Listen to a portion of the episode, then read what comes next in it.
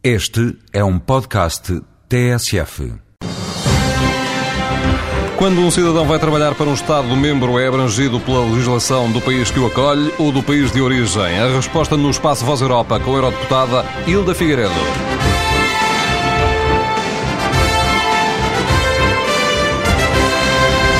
A pessoa deve estar sob a legislação laboral do país onde trabalha e, se alguma dúvida houvesse, dever-se aplicar-lhe a legislação mais favorável. Infelizmente, a prática nem sempre é esta. E por isso isto exige uma permanente vigilância uh, dos, uh, das organizações sindicais, mas também dos próprios uh, governos dos diversos Estados-membros.